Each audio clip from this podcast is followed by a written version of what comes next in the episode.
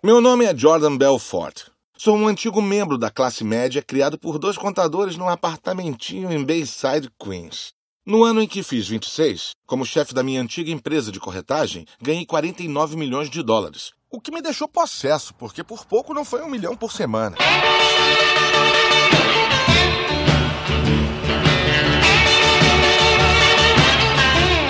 Guerreiros em Guarda. Eu sou Ivanildo Campos. Eu sou Marcos Moreira. Eu sou Rafael Mota. Eu sou Clarice Machado. E eu sou Fábio Moreira. E esse é o Sabre na Nós Podcast. E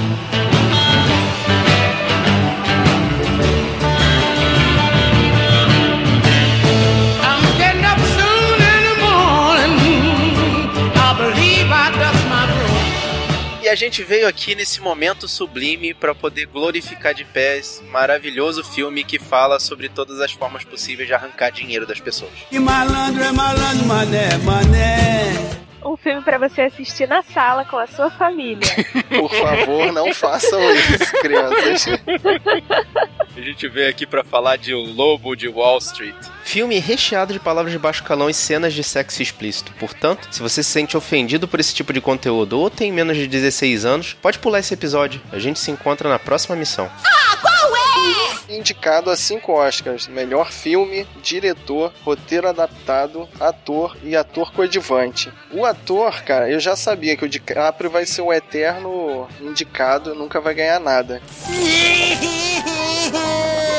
É o eterno quase lá, né? Agora, o Jonah Hill como coadjuvante, Mas é porque o Jonah Hill tá virando queridinho da América, né? Com esses papéis de bobalhão dele. Meio Remember American Pie. É, exatamente. eu só lembro dele de comédia. Superbad, Anjos da Lei. O que ele faz bem, eu acho que ele é um bom ator de comédia. Na verdade, esse filme era pra ser sério, mas ele deu uma boa dose de comédia aí. Eu acho que ficou interessante, sim, essa montagem. Sério, não, cara. Esse filme é surreal. A gente fica o tempo todo na realidade paralela do Jordan Belfort. Pra começar essa conversa, a gente tem que dizer que esse filme é dirigido pelo queridíssimo Martin Scorsese. E essa é a quinta parceria entre ele e o DiCaprio. Eles fizeram juntos Gangue de Nova York, O Aviador, Os Infiltrados e A Ilha do Medo. Vale dizer que o Scorsese fez vários filmes icônicos, né? Taxi Driver, You talking to me? Toro Indomável, Os Bons Companheiros, A Invenção de Hugo Cabret. Come and dream with me. Que é o mais fora da caixa aí desses filmes, né? E se você perceber, tanto Bons Companheiros quanto Cassino e O Lobo de Wall Street, eles começam de uma forma bem didática, uma narração em off explicando como funciona, no caso do Lobo de Wall Street, como funciona O mundo de negócio das bolsas de valores, é. e nos outros dois é como funciona o mundo da máfia. Eu achei assim que o Scorsese não quis arriscar, cara. Ele pegou a estrutura dele de filme e só incluiu muito sexo, muitas drogas e pouco rock and roll. Eu queria dizer que o livro do cara, do Jordan Belfort, é assim mesmo. Se você pegar, é um livro muito fiel ao filme. Quer dizer, o filme é fiel ao livro. É, aí você quebra o meu pensamento, porque eu ia falar que eu percebi assim que aquilo é uma fantasia quando até o mordomo da menina organiza uma orgia. Que aí eu falei, não, pera lá, aí é demais, cara. O livro era baseado numa, num personagem real. Não, uma pessoa real. Sim, mas eu achei que, que tudo ali foi exagero, pô. Será que tem como ter um maremoto no mar Mediterrâneo? Eu acho que tem, por causa que um monte de gente afogada que vai da África para a Itália. Tá bom, mas daí até aquele mar em fúria ali, aquilo ali é onda de mar aberto. Também tem o seguinte problema, né, cara? Você vê que o filme, ele mostra vários ângulos de realidades, assim, tipo, o que fulano viu, o que a realidade mesmo foi, o que o outro fulano viu. De repente aquilo ali foi o ponto de vista do Belfort, cara. A gente nunca vai saber. Então, com certeza o filme conta de uma forma romanceada o que tá escrito no livro, mas é um livro autobiográfico. O dinheiro não te compra só uma vida melhor, comida melhor, carros melhores, xoxotas melhores. Também te faz uma pessoa melhor. Ele basicamente era um cara que tinha capacidade pra vender, né? Ou tinha um espírito, não vou dizer espírito empreendedor, mas ele tinha o tino pros negócios. É, ele era tipo o Darth Vader, ele tinha a força, ele sabia que era um cara mega poderoso, mas ao invés de ir pro lado da força, ele simplesmente foi pro lado escuro, né? You don't know the power of the dark side.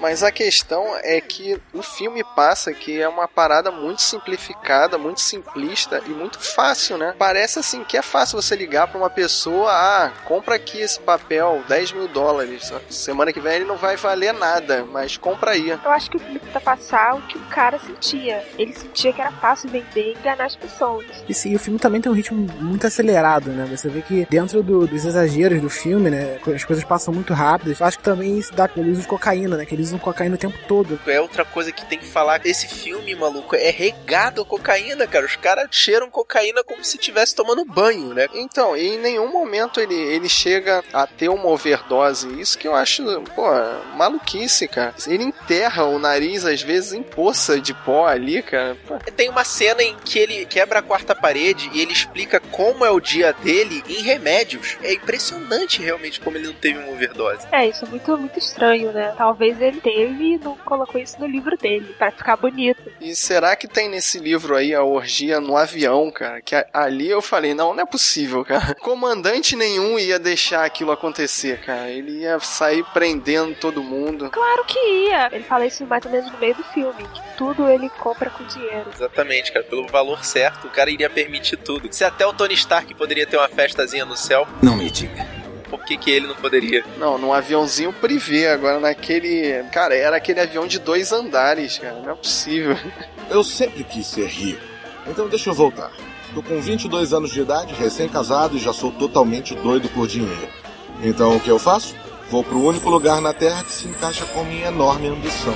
Esse filme é um, é um show de horrores. São os exageros do mundo corporativo, né? Que é bem resumido pelo personagem do Matt McConaughey, né? Que ele fala que os corretores na Bolsa de Valores não estão interessados em produzir nada. Eles querem apenas movimentar o dinheiro dos clientes. E com isso eles ganham as comissões. O objetivo do jogo: levar o dinheiro do bolso dos seus clientes pro seu bolso. A parte que eu achei impressionante foi a questão lá dos valores de pequenas ações, que as comissões chegam a níveis absurdos. E são pequenas ações, sabe? Então, mas é porque o valor da ação era ridículo, né? Então, dificilmente movimentava muito dinheiro. O DiCaprio só conseguiu ganhar dinheiro com essas ações quando ele misturou essas ações com as ações da bolsa de valores mesmo. E foi aí que ele começou a ser investigado, né? Já que você puxou esse lance de ações misturadas e coisa e tal, o personagem do Belford o tempo todo tá lidando com o espectador, porque em vários momentos, como a gente já falou, e quebra a quarta parede, tá lidando com o espectador como se ele fosse um total ignorante, né? Que ele solta uma frase técnica explicando como funciona lá o, o- sistema do mercado, e daqui a pouco ele fala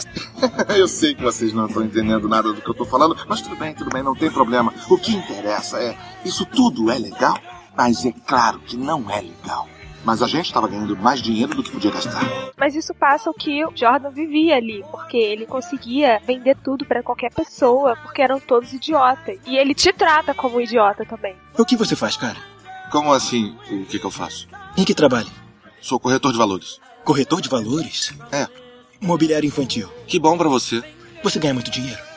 É, eu ganho o que basta pra mim. a parceria entre o, o Jordan Belfort e o Danny Poros, que é o Jonah Hill nesse filme, começa pela coisa mais simples, né? O Danny entra pela porta do restaurante em que o Belfort tá jantando e pergunta como é que ele comprou aquele carro. É, e essa cena foi usada também naquele filme do Will Smith, o A Procura da Felicidade, em que ele olha para um carro de um cara no meio da rua ali em Wall Street e sai perguntando pro cara o que que ele faz e o cara é corretor da bolsa de valores, aí que ele vai se interessar pelo mundo da bolsa também. Mas é aí que é o negócio, enquanto a procura da felicidade é usar a força pro lado do bem, né? O, o Lobo de Wall Street é totalmente pervertido na questão dessa força dele. Tudo é abordagem, né? O Scorsese é muito exagerado aí.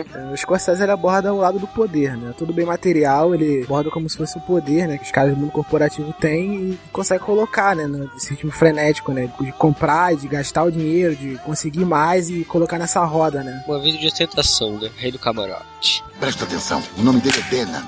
Ele é um agente do escritório de Nova York. Qual é o problema dele? Ele é um escoteiro. Ele acha que você tá fudendo o Gordon Gap. Ele tem fotos de todos os seus amigos chegados. Fotos, nomes das pessoas. Sabe o que ele tá tentando? Olha pra você, tá tentando te irritar. E o que, que vocês acharam da abordagem do policial? Aquela última cena ali no metrô foi exatamente o que o DiCaprio falou que ia acontecer, né? Ele falou assim: vou viver tendo do bom e do melhor, e você vai viver tua vidinha honesta aí, pegando o metrô, se ferrando, usando roupa porcaria. E no final do filme é isso mesmo que acontece. Tipo, eu achei meio depressivo, né? O diretor falando: ó, se você seguir o lado certo, você vai se dar mal. Mas a, a vida não é esse todinho que você tá achando que é. É, o diretor dá um choque de realidade na pessoa. Então, mas aí ele passou uma mensagem de que o certo era viver como o DiCaprio. Eu acho que ele passa a mensagem de que não há justiça. Acontece o que tem que acontecer. Você planta o que você colhe. É, no caso do DiCaprio, ele foi preso tudo, mas a gente sabe que as pessoas de dinheiro são presas, sei lá, cinco anos e saem. E é o tal negócio, Fábio. Você tem que entender que esse filme tá contando a história do ponto de vista do Belford. Então ele nunca vai se dar mal. Não importa que ele esteja preso. E que prisão é aquela que o cara joga tênis na prisão?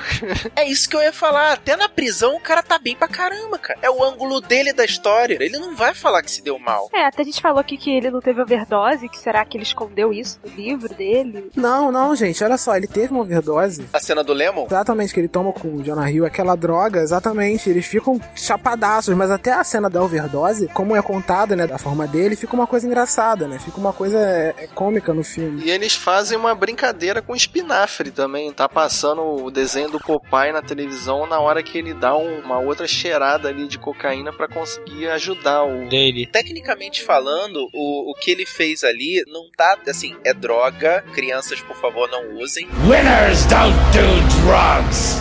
Mas, cara, ele tá errado não. É porque, pelo que eu entendi, o Lemon é uma droga feita pra deixar a pessoa mais lerda. Então, isso são os barbitúricos, não é isso? Vai você que tem a técnica que sabe. Mas ele fala no filme, barbitúricos. E a cocaína, eu sei que ela faz o efeito contrário. Ela deixa você mais acelerado. No todo, claro que ele fez ali de uma forma cômica e um tanto romantizada, mas o efeito é aquele mesmo, entendeu? Ele precisava cheirar pra poder ficar acelerado. Cara, mas aquela cena é muito engraçada. O cara engasgado com presunto.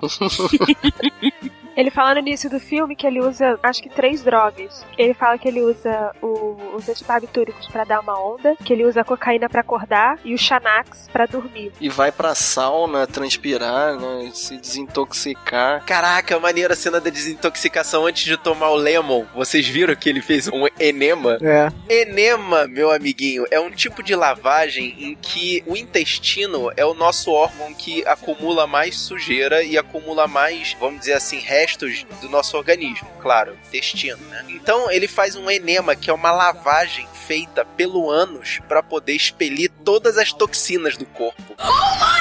Isso mostra muito bem o vício que ele tava, né? Exatamente. cara. Ali naquele momento ele queria ficar limpo. Pra se sujar mais, né? Como o meu pai Mad Max uma vez falou, estava colhendo o que eu plantei, ou seja o que for que isso signifique. Mas e aí? E no final, vocês acham que a vida do cara valeu a pena? Valeu ele ter passado por isso tudo? Eu acho que a vida dele não mudou. Na verdade, só diminuiu a renda dele. Mas ele continuou fazendo a mesma coisa. Então, é muito difícil se julgar se valeu a pena. Eu acho que é uma coisa meio de psicólogo isso. Não, mas eu tô pedindo pra você julgar. Pra mim não vale nem ele ter entrado na bolsa de valores e, e começado isso. Mas pra ele, se ele acha que aquilo é bom, se ele não, não sofreu com aquilo, valeu super a pena. Na verdade, cara, ele define o filme logo no comecinho, quando ele tá cheirando lá aquela cocaína, ele fala assim, não, é isso aqui que me deixa maluco, que me faz torcer, viver, não sei o quê. Aí ele- você pensa que ele tá falando da droga, mas ele chega, desenrola, é a nota do dinheiro, né? Então, dali pra frente, é tudo ladeira abaixo, realmente. Eu, eu acho que, assim, não vale a pena, mas sei lá, cara, se o cara tá gostando da onda, ele que vai ser feliz do jeito que ele quiser, entendeu? É isso que eu quis dizer. O filme ele atua em cima de vícios, né? As pessoas que são viciadas em, por exemplo, viciadas em droga, viciadas em, na, na profissão deles, né? Em vender ações, estão viciadas em sexo. E eles cultivam isso como se fosse um ciclo vicioso, né? Todas as coisas juntas, uma atrás da outra, né? Em sequência da outra. E no final do filme, quando o Leonardo DiCaprio se dá mal, quando ele sai, entendeu? mesmo não tendo aquela vida que ele tinha antes, ele vai continuar com esse ciclo vicioso. Você vê que ele continua vendendo. O mais legal desse filme é que mostra de um ângulo irônico e humor negro engraçado várias coisas podres do ser humano. Tipo, Tipo, vender ações enganando as pessoas, trair a esposa com prostitutas, consumir cocaína, consumir tudo possível, todos aqueles remédios, remédio para dormir, remédio para acordar, e vai mostrando de um jeito engraçado, um jeito que você não se sente. Falando em esposa, aí eu tenho que concordar, ele não fez uma ótima troca de trocar aquela baranga morena pela Margot Robbie. Yeah, baby! Vocês são os filhos da puta. Bom, cara, é assim, eu, eu, eu, não achei exatamente a troca justa. É, é uma mulher que encaixou na situação dele também. Outra viciada, né? No caso dela, viciada em compras. Sim, e, mas a apresentação dela ali, cara, a fotografia, ela tá muito linda ali. Tipo, eu acho assim, em, em alguns momentos fica plástico demais. Tem uma outra parte também, deixando de falar da Margot. Vocês repararam na cena na Suíça que o DiCaprio tá sentado de costas pra janela e tá aquele jato d'água lá. Aquela janela parece uma pintura, não parece ser a realidade. Ah, sim, que aquela cena é diferente, né? Porque você vê que parece ser tela verde, né? Fundo verde naquela cena. Ali. Mas parece uma pintura ali, não parece ser. Da mesma maneira, quando tem a tempestade do Mar em Fúria, o, o diretor não tenta tornar a cena real, né? Parece uma coisa falsa de maneira proposital. O que eu achei que marcou esse filme, assim, muito fortemente foi o machismo dele. Que ele objetifica as mulheres de uma forma absurda, assim, incontrolável. Tanto que até no momento que você acha que é mais bonitinho do filme, ele solta aquela frase: O que que você faz quando você tá com mais dinheiro do que pode gastar? Aí mostra lá ele pedindo a Margot em casamento. É muito maneiro. Mas essa questão, acho que o filme, apesar de ser uma história dos anos 80, é muito atual. As consequências são atuais, né? Um cara objetificar mulheres porque ele tem dinheiro pra caralho ainda é algo atual. Sim. E acontece. Um cara trocar a esposa por uma mulher muito mais gata e gostosa acontece. Tudo, na verdade, é, é- é extrapolado ali, né? A questão deles falarem que os anões não são gente como a gente, mas eles têm que ser tratados como a gente, entendeu? A questão deles tratarem os subalternos de forma extremamente depreciativa. A questão dele tratar os funcionários da empresa ali de forma sempre agressiva, competitiva. Você vê que ele, ele extrapola tudo nesse filme. Ah, detalhe, alguém percebeu que não, não há nenhum funcionário negro na empresa dele? Eita, é verdade. Na época não tinha medo. Eu cansei, cansei, mas não achei nenhum, cara. Na época, cara, Wall Street, cara, não tinha, não entrava nego mesmo. E hoje deve ter dois, pô. Ah, tem o Will Smith. Minha esposa, Naomi, a duquesa de Bay Bridge, Brooklyn. O lance do Fábio, que o Fábio falou, né, da- do lance da Margot, ela ser uma personagem meio plástica, né? Eu acho que foi a intenção do Scorsese, de transformar ela como se fosse a boneca do, do Leonardo DiCaprio, entendeu? De ser a boneca do Belfort. Ela tem corpo de Barbie, né? Porque, cara, aquela hora que aparece ela nua ali é muito igual uma boneca, não tem nada. A fotografia, né, de mostrar o corpo dela como se fosse um troféu, né, como se fosse um objeto. Você percebe até na cena que ela tá sentada no quarto da filha, tá tudo rosa em volta, como se ela fosse uma boneca sentada num canto do, do quarto de criança. E a cena do quarto, cara, de criança ali, que nojo. Ela abre as pernas ali na frente da filha, cara. Aquele ali já chegou no ponto do absurdo. O cara tá filmando com o ursinho lá, cara, pros seguranças verem. É muito, cara, é- esse filme, ele se leva a um ponto muito além do absurdo mesmo. Mas é o tal negócio, a gente vai vendo ele se... Não sei se ele se romantiza a própria depreciação. Esse filme tem alguma coisa que acaba tornando ele atraente demais, cara. Ele não romantiza, eu acho que ele não chega a romantizar, ele expõe. Ele expõe de forma acelerada, assim, toma na sua cara, assim, o que acontece, a consequência, esse ciclo vicioso, você tá nesse ciclo também, entendeu? Mas uma coisa eu achei, esse filme é longo demais, cara. Três horas. Ele tem uma hora lá que você já tá de saco cheio de ver tanta gente sendo enganada, tanta cena de sexo. Você já não se impressiona mais e você já até desiste de tentar entender os planos dele. Mas eu achei que o filme ficou longo porque ele tinha que ter um início, meio e fim, entendeu? Acho que o Scorsese tem muito disso, né? de querer terminar a história dele. Mas mesmo que é o final, assim, de- sei lá, a gente caga pro, meio pro final da história. O cara foi preso e tal. Ele tenta tanto te seduzir, né, por aquele universo, né, dele, que o final vai ser. Ele fica tão longo, né, pra poder terminar o filme que você não, liga tanto. Mas acaba que no final a polícia americana vence e os bandidos vão pra cadeia e acaba sendo um, um final clichê, né? As pessoas mais vão ser todas punidas. Ou não, porque ele volta. Ele volta fazendo palestra, né? De uma maneira mais, digamos, legal, né? Mas essa, essa palestra é, é tudo balela, né? Sim, ele continua com a receita dele de ganhar dinheiro. Na verdade, ele continua enganando as pessoas, só que dessa vez de uma forma que as pessoas estão fazendo praticamente de forma voluntária. E em cima da fama que ele ganhou. Exatamente. Hide it in a hiding place where no one ever goes. Put it in your pantry with your cupcakes. It's a little secret, just a Robinson's affair. Então é isso, gente. Vejam aí esse filme ou se vocês já viram, por favor, deem opiniões de vocês aqui, mandem um e-mail pro sabrinanois.gmail.com ou deixa sua mensagem aqui no campo dos comentários aqui. É só procurar o nosso site, sabrinanois.com.br. Querendo falar com a gente nas redes sociais, é só procurar lá no Facebook, facebook.com.br sabrinanois. Curta a gente. No Twitter, no twitter.com.br sabrinanois. Segue a gente. No Instagram, no instagram.com.br sabrinanois. Segue a gente lá também. Ou em qualquer outra rede social, só procurar por sabrinanois tudo junto. E se você quiser receber essa e várias outras emissões, aproveita esse nosso feed. Ou procure a gente na iTunes Store. É escrever lá Sabre da Nós, que você vai achar a gente, e aproveita e dê 5 estrelas pra gente. E você gostou dessa missão? Mostra pros seus amigos, mostra pra galera que curte, mostra pra galera que perde dinheiro em ações. Espalhe a palavra dos guerreiros da Nós. Eu sou o Fábio Moreira. Eu sou Ivanildo Campos. Eu sou o Rafael Mota. Eu sou Marcos Moreira. Eu sou Clarice Machado. E esse foi o Sabre a Nós Podcast. Hey.